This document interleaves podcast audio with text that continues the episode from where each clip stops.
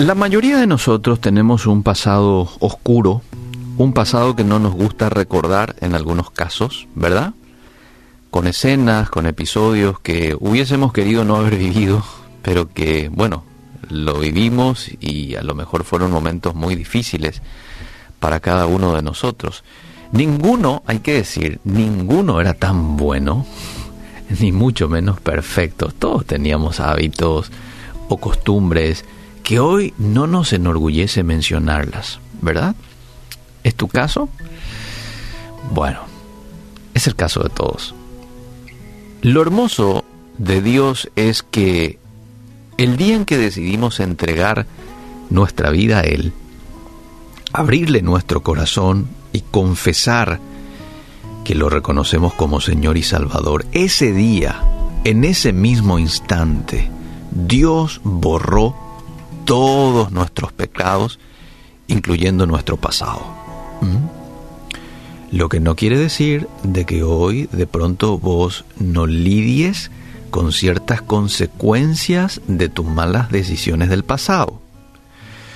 Lo que no quiere decir que hoy no lidies con eh, ciertas consecuencias que, que, que, tiene que ver con eh, efectos del pecado en tu vida. Si le alimentaste mucho a algo, bueno, obviamente hoy va a ser un poquito más fuerte, probablemente la tentación para vos en esa área en la cual has alimentado en el pasado, ¿verdad? Pero quiere decir también que si y lo hiciste de manera genuina, el de aceptar a Jesús en tu corazón y pedirle a él perdón, él borra tus pecados. ¿Dónde dice esto? Miqueas 7:19. Aplastarás nuestros pecados bajo tus pies y los arrojarás a las profundidades del océano. Así dice la, la traducción NTV. A las profundidades del océano. Dios es quien arroja nuestro pecado a las profundidades del océano. Es decir, que Él se olvida de nuestro pecado o de nuestros pecados se olvida de nuestros errores, de aquello que para nosotros aún es vergüenza. Para Él ya está olvidado y perdonado. Cuando de corazón sincero le pedimos perdón por nuestros pecados, Él nunca va a negar su perdón.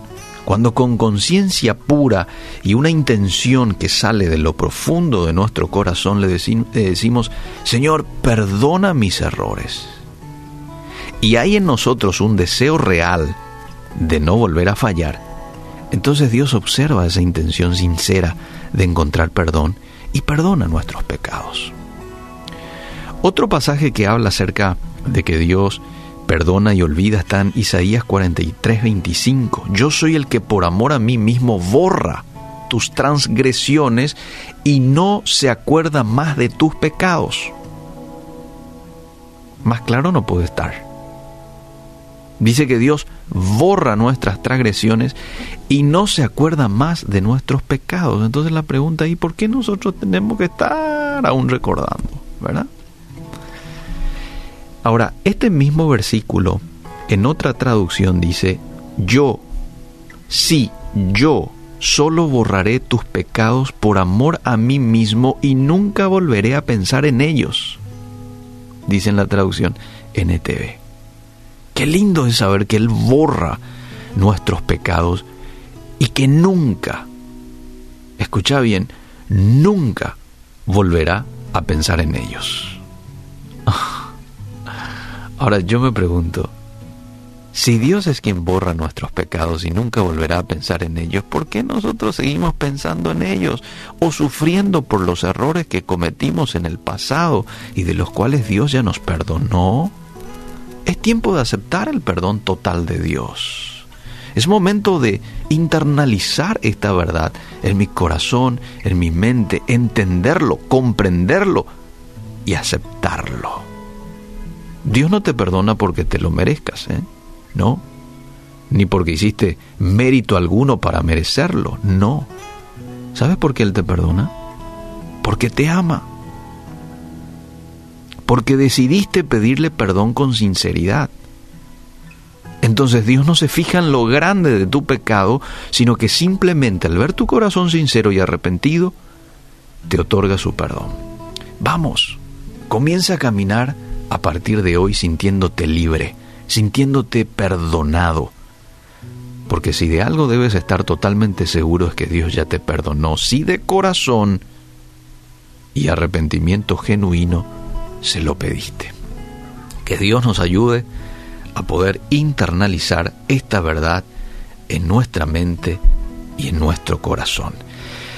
Queremos cerrar este tiempo con una palabra de oración.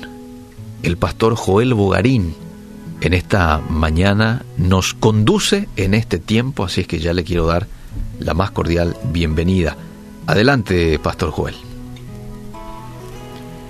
Oramos al Padre Celestial. Antes de hacerlo vamos a resaltar que somos hijos de Dios.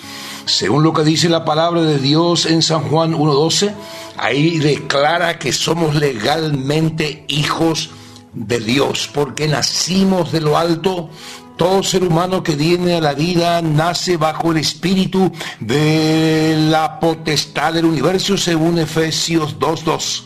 Pero usted y yo que hemos nacido de lo alto, nacimos bajo la potestad del Espíritu del universo, que es el Espíritu de nuestro Señor Jesucristo.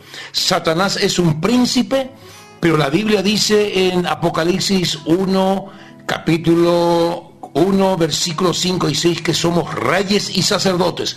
Es decir, tenemos autoridad sobre todo poder del diablo porque somos hijos de Dios. Y Mire, y hemos nacido bajo la potestad del Espíritu del universo, del Espíritu de Dios, somos reyes y sacerdotes, y sobre esa base vamos a orar y vamos a rogar al Señor. No somos cualquier cosa. Y Dios nos ha dado autoridad sobre todo poder de las tinieblas según Lucas 10, 19, Él nos dice, he aquí os doy poder potestad sobre toda fuerza del enemigo y nada os dañará. Mayor es el que está dentro de nosotros que aquel que está fuera. Mateo 18, 18 dice la palabra del Señor, todo lo que atares aquí en la tierra será atado en los cielos y todo lo que desatares aquí en la tierra será desatado en los cielos. Es decir, todo lo que habilitamos en el nombre poderoso de Jesús aquí para la bendición de nuestro suelo guaraní, para las familias, para nuestro gobierno, es desatada esa bendición del cielo en el nombre de Jesús, el poder, el poder de la oración. Y Jesús dijo aquí en Juan 14, 13, y todo lo que pidieres al Padre en mi nombre, lo haré para que el Padre sea glorificado en el Hijo. Si alguna cosa pidieres en mi nombre, yo lo haré. En el nombre poderoso de Jesús de Nazaret, gracias por estas palabras. Gracias porque la sangre poderosa de Jesús nos ha limpiado. Gracias porque tu Espíritu Santo está, Señor, en la vida de cada nacido de lo alto que ha hecho la paz contigo, ha pedido perdón de sus pecados y se ha arrepentido, Señor, de sus males delante de ti. Y sobre esa base Venimos delante de ti a pedirte en el nombre poderoso de Jesús de Nazaret, por nuestra nación, por nuestras autoridades, por nuestros compatriotas, por las familias, por los hombres, por las mujeres, por los niños. Padre querido, en el nombre de Jesús, bendícelos. Padre querido, en el nombre de Jesús, como nos enseña tu palabra, que tú nos has dado autoridad sobre toda fuerza del enemigo. Reprendemos esta pandemia en el nombre poderoso de Jesús, porque la enfermedad no viene de Dios y en el nombre poderoso de Jesús, toda fuerza maligna, todo elemento de la oscuridad que viene en contra de las familias, en contra de nuestro gobierno, en contra de nuestra economía, en contra de nuestra salud, lo reprendemos en el nombre poderoso de Jesucristo de Nazaret, como hijos nacidos de lo alto, como iglesia de Jesucristo que tenemos esa autoridad. Y yo pido tu bendición sobre nuestro gobierno. Yo pido que toda confusión, todo miedo, todo terror desaparezca de este suelo guaraní en el nombre poderoso de Jesús de Nazaret. Bendice las familias, bendice los matrimonios, bendice a los jóvenes, bendice a los niños, bendice la gestión de nuestro gobierno, Padre, en el nombre de Jesús. Bendice la economía, Padre, y este, esta pandemia con, con, con esta fuerza que viene a entrar a matar y a hurtar y a destruir, que es el propósito del diablo, nosotros cancelamos en el nombre de Jesús como iglesia de Jesucristo y salud a lo ancho y a lo largo de este suelo guaraní. Padre, tu bendición sea sobre cada hombre, tu bendición sea sobre cada mujer, sobre cada joven, sobre cada morador sobre este suelo guaraní. En el nombre de Jesús de Nazaret, que nadie perezca, sino que todos procedan al arrepentimiento. Gracias, Padre, porque tú tienes en cuenta Paraguay y gracias, Padre, porque se viene una gran bendición sobre este suelo guaraní y lo declaramos en el nombre poderoso de Jesús. Amén. Agradecemos al pastor Joel Bogarín por acompañarnos en este tiempo a través de esta oración. Amén y amén.